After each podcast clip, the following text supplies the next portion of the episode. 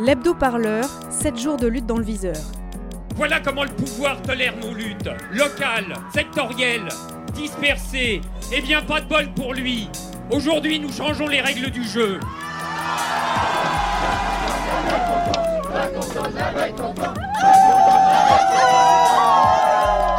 J'aimerais bien qu'on commence à me considérer en tant que tel. Radio Parleur, le son de. Bonjour à toutes et à tous. Cette semaine, dans l'hebdo-parleur, deux reportages et un entretien. Blessés, pris à partie et parfois placés en garde à vue parce qu'ils ont voulu faire leur métier. Comment travaillent les photoreporters en manif? À la veille du 1er mai, nous avons rencontré quatre photographes afin qu'ils nous parlent de leurs conditions de travail. Un travail parfois rude, souvent précaire et au cœur de l'action.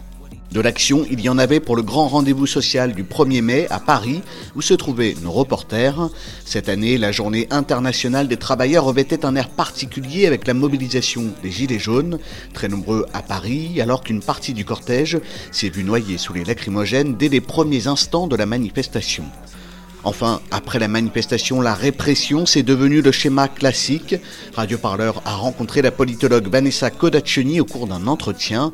La chercheuse en sciences politiques s'inquiète de la criminalisation croissante du militantisme. Pour elle, en refusant la politisation des mouvements de contestation, le pouvoir va jusqu'à les assimiler à du terrorisme.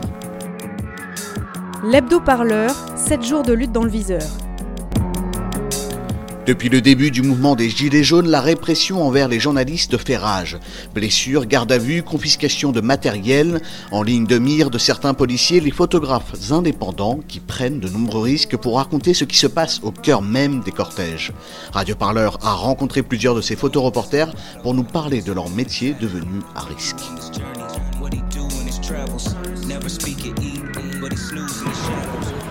Euh, on a une forte concentration de force à tranquilliser la place, il faut qu'on garde du soutien. Le truc, c'est que des fois, ça se passe mal. Ça arrive bien trop souvent. C'est pas un acte isolé en fait. Et, euh, et on a, on peut rien faire contre ça parce que on est, on est le petit journaliste, on a euh, 3000 euros d'appareil photo sur nous et en face, on a quelqu'un qui a un bâton. Ils sont plusieurs et on voit comment ça se passe euh, si on se laisse pas faire. C'est au comico. Un Maxime Régnier, je suis euh, photojournaliste, euh, membre du studio Hans Lucas. Et euh, en- entre guillemets, on va dire que je suis spécialisé sur les mouvements sociaux, tout ce qui est black bloc, entre gros guillemets ultra gauche. Parce que c'est un- terme un peu fourre-tout, mais c'est le plus simple pour expliquer là.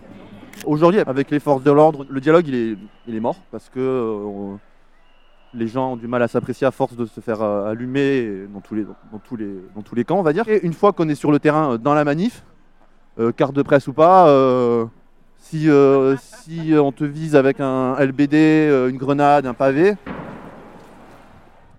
la carte de presse ne fait pas un bouclier magnétique autour de soi. C'est, ça serait chouette. Là je, là, je ferai tout pour l'avoir. Mais ça ne marche pas comme ça, malheureusement. Donc, carte de presse ou pas, on se fait allumer. Voilà. Bonjour, je m'appelle Noman Cadoret, je suis photoreporter indépendant. J'ai cofondé le collectif Œil et je suis co-rédacteur en chef photo du magazine Fumigène. Alors euh, moi je m'appelle euh, Adèle Leflair, je suis photographe indépendante suisse, puis en soi je suis pas dans des collectifs ni encore dans une agence, mais euh, je vends à gauche à droite, euh, des pièges à gauche à droite. Moi, c'est Martin Noda, euh, je suis photographe indépendant. Là, en fait, on s'est retrouvé pour, euh, pour couvrir une euh, nouvelle mobilisation des Gilets jaunes. Donc, c'est une manif euh, qui tombe euh, un petit peu à plat, malheureusement, parce que on est euh, pile entre le, le 20 à la journée du 20 avril, qui a été une grosse journée de mobilisation avec des, voilà, des militantes et des militants qui sont venus de toute la France et même euh, une partie de l'Europe. Et le 1er mai. Donc en fait, on est vraiment sur la date où on savait euh, d'avance que ça allait être une petite mobilisation. La plus grande difficulté pour nous, c'est déjà de rentrer sur le dispositif de la manifestation et notamment de rentrer avec du matériel de protection. On sait qu'aujourd'hui, on ne peut pas, en tant que photographe ou en tant que vidéaste, en tant que journaliste en règle générale, couvrir une manifestation en images, parce qu'en images, il faut être au plus près de ce qui se passe, contrairement à la presse écrite où là, on peut être un peu en retrait. On peut difficilement être au plus près de ce qui se passe si on n'a pas au moins un masque à gaz, des lunettes de protection pour les lacrymos et un casque pour éviter les projectiles et notamment euh, les tirs de LBD 40 de la police nationale. Donc euh, déjà le premier enjeu pour nous c'est de rentrer sur ça, sur le dispositif. Et ensuite une fois qu'on y est, bah, l'enjeu après ça va être de réussir euh, à couvrir la manifestation sans se faire blesser, sans se faire tirer dessus, sans se faire euh, choper son matos ou sans se faire placer en garde à vue. Et euh, une fois qu'on a ce qu'on voulait pour la journée, et ben après euh, commence tout un travail de, euh, de rentrer chez nous, de se poser quelque part, de bosser nos images. Donc c'est euh, beaucoup de temps à passer derrière un ordinateur. C'est des fois un- une partie que les gens n'imaginent pas forcément, mais quand on passe l'après-midi sur le terrain, bah, ensuite c'est une partie de la soirée qui est bouffée pour l'editing des photos, pour le travail de nos images. Et ensuite, ça va être. alors parfois, certains photographes voient ça comme une grosse compétition. Moi personnellement, c'est c'est pas mon cas, mais ensuite, ça va être euh, le jeu d'essayer de vendre son travail, défendre ses images, essayer de contacter des rédactions. Alors euh, certaines et certains passent par des agences qui retransmettent directement sur des plateformes de téléchargement euh, d'images. C'est mon cas ou c'est le cas des, collègues qui sont chez l'agence Hans Lucas qui, eux, redistribuent sur la plus grosse plateforme de distribution française, comme moi. Et là-dessus, ensuite, il faut espérer que les iconos aillent chercher notre taf. Je dirais que sur une grosse journée, sur une grosse mobilisation comme la semaine dernière, je pense que c'est à peu près euh, 200 photos que je prends, 40 que je garde et euh, 15-20 que je mets sur les plateformes de téléchargement. Qui a la carte de presse ici Personne.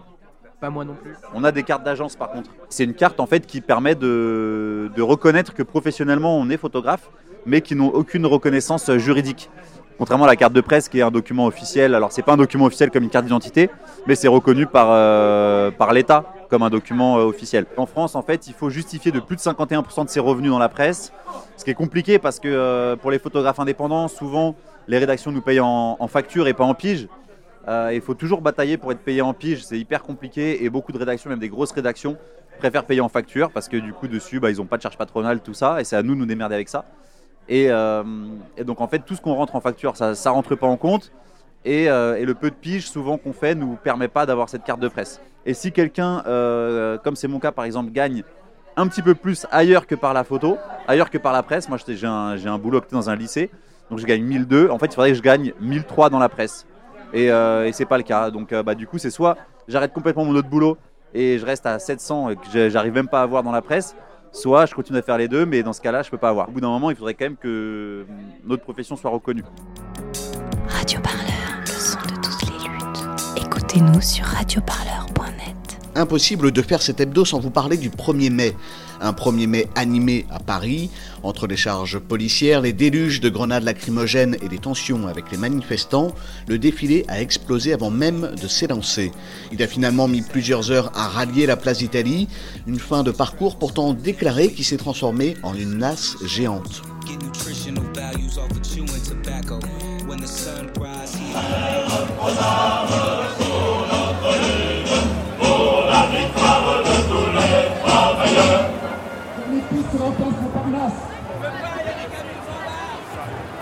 Au moins pour revenir en arrière, là-bas, il n'y a pas de solution.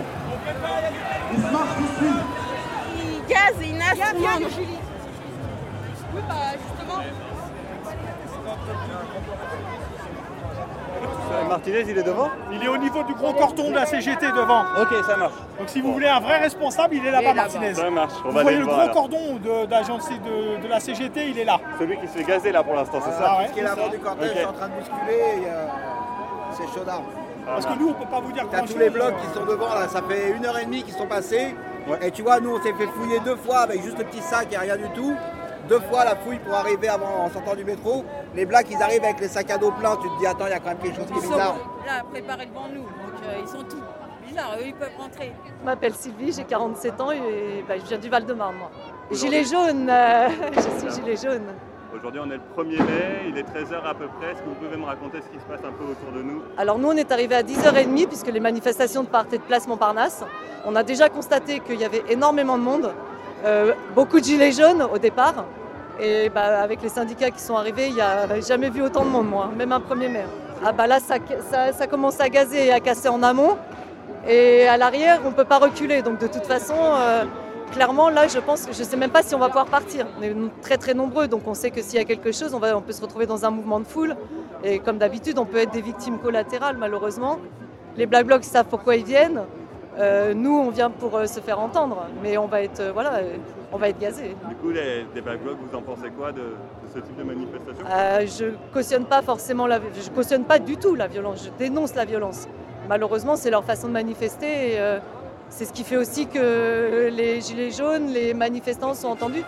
Alors, il est à peine 14h, la manif n'est pas partie. Ça gaze déjà de partout et la police charge.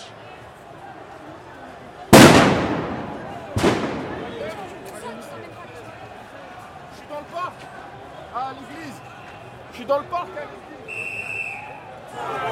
Attention. Descends, descends.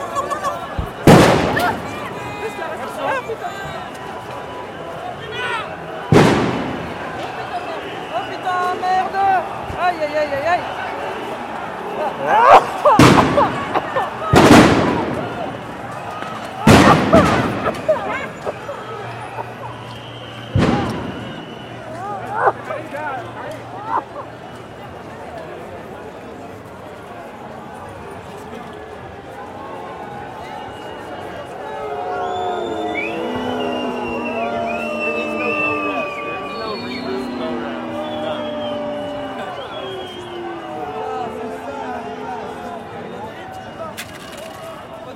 Il est 14h30, heure officielle de départ de la manifestation, et la police laisse enfin le cortège s'élancer.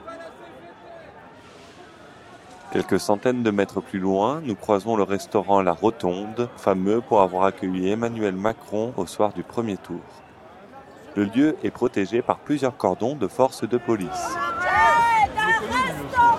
C'est la République, c'est pas un restaurant. La rotonde des c'est la République, voyons. C'est ça la vraie République. C'est pas nous les pouilleux. Voyons, voyons. Au même endroit, nous assistons à des échanges tendus entre manifestants et services d'ordre de la CGT. C'est pour ça que tout le monde parle de la CGT. Tu crois qu'on fait ce qu'on veut, mais t'es malade. Mais il y, a- il y a un règlement où tu crois qu'on fait ce qu'on veut. Espèce de naze, va. Ben viens, avancez Pourquoi mais, vous avancez pas Mais viens prendre autant de coups qu'on a pris dans la gueule. Ben moi, j'en On est là pour protéger le, le, le, le, le- le- le peloton, mais pas pour te répondre. Tu nous fous Ben, la merde, là. Mais laisse-nous, merde.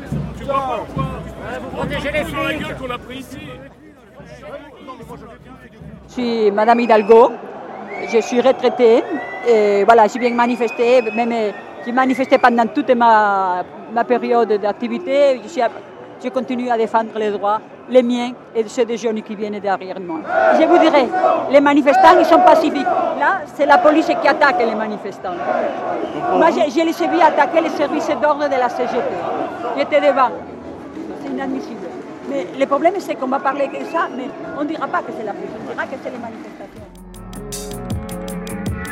Radio Parleur, le son de toutes les luttes. Écoutez-nous sur radioparleur.net. Il ne se passe pas un seul jour sans que des actrices et des acteurs des luttes sociales ne soient confrontés à la répression. C'est la politiste et maîtresse de conférences à l'université Paris 8, Vanessa Kodachoni, qui l'affirme.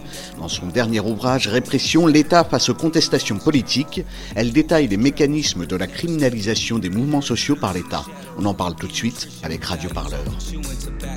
Le 6 mars dernier, l'ONU, par la voix de sa commissaire aux droits de l'homme Michelle Bachelet, ancienne présidente du Chili, mettait en cause l'usage excessif de la force. Et cette semaine, le quotidien Le Monde a publié des extraits de la réponse de l'État français à cette mise en cause.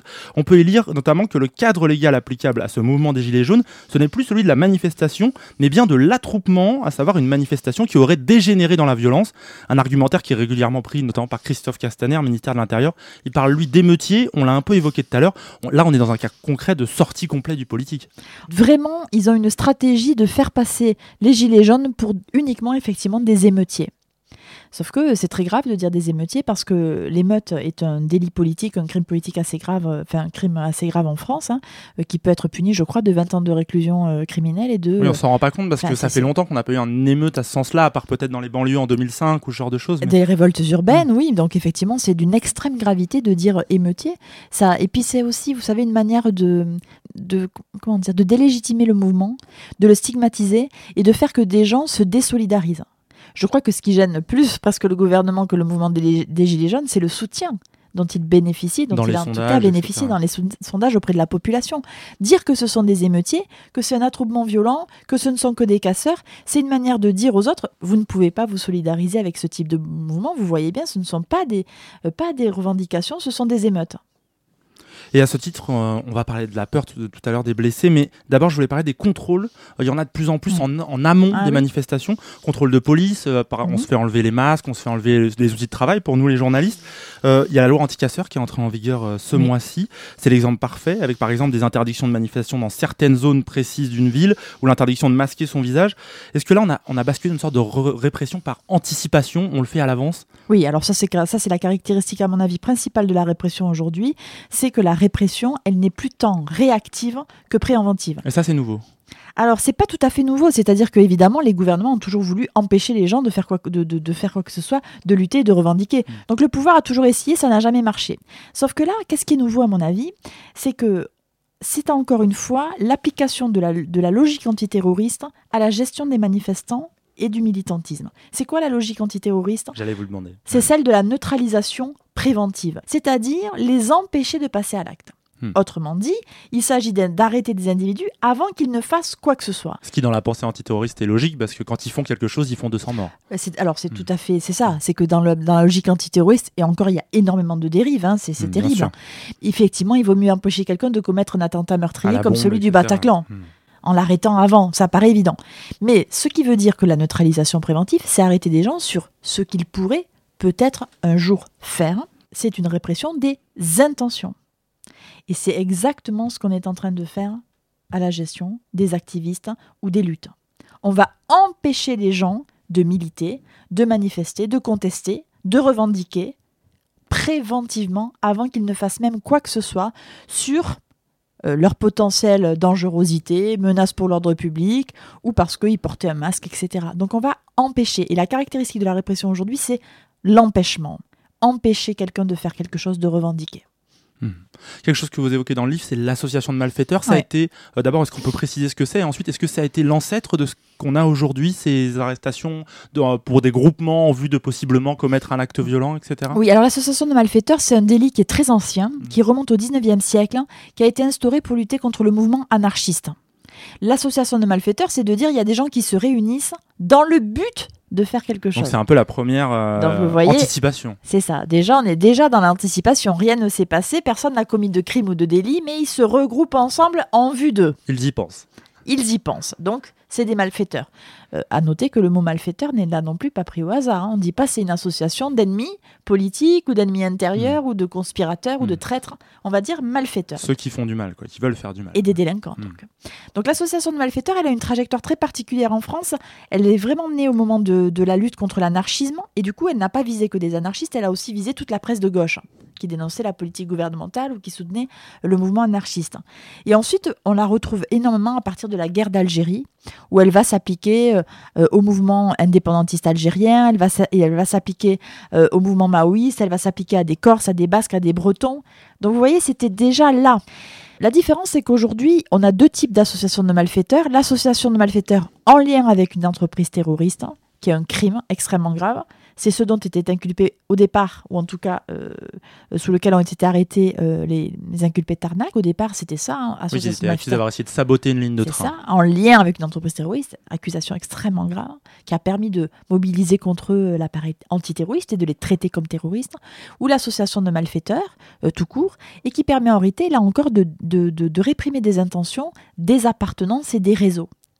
Vous êtes l'ami d'eux, ou vous avez lutté un jour avec A, ou vous avez manifesté ce jour-là dans tel euh, endroit, vous pouvez être pris dans une, affaire d'association de malfaiteurs qui est largement utilisée, donc qui a été utilisée à Tarnac, qui a été largement utilisée contre des militants dits de l'ultra-gauche, je, je déteste ce terme, euh, à Rennes ou à Bure aujourd'hui.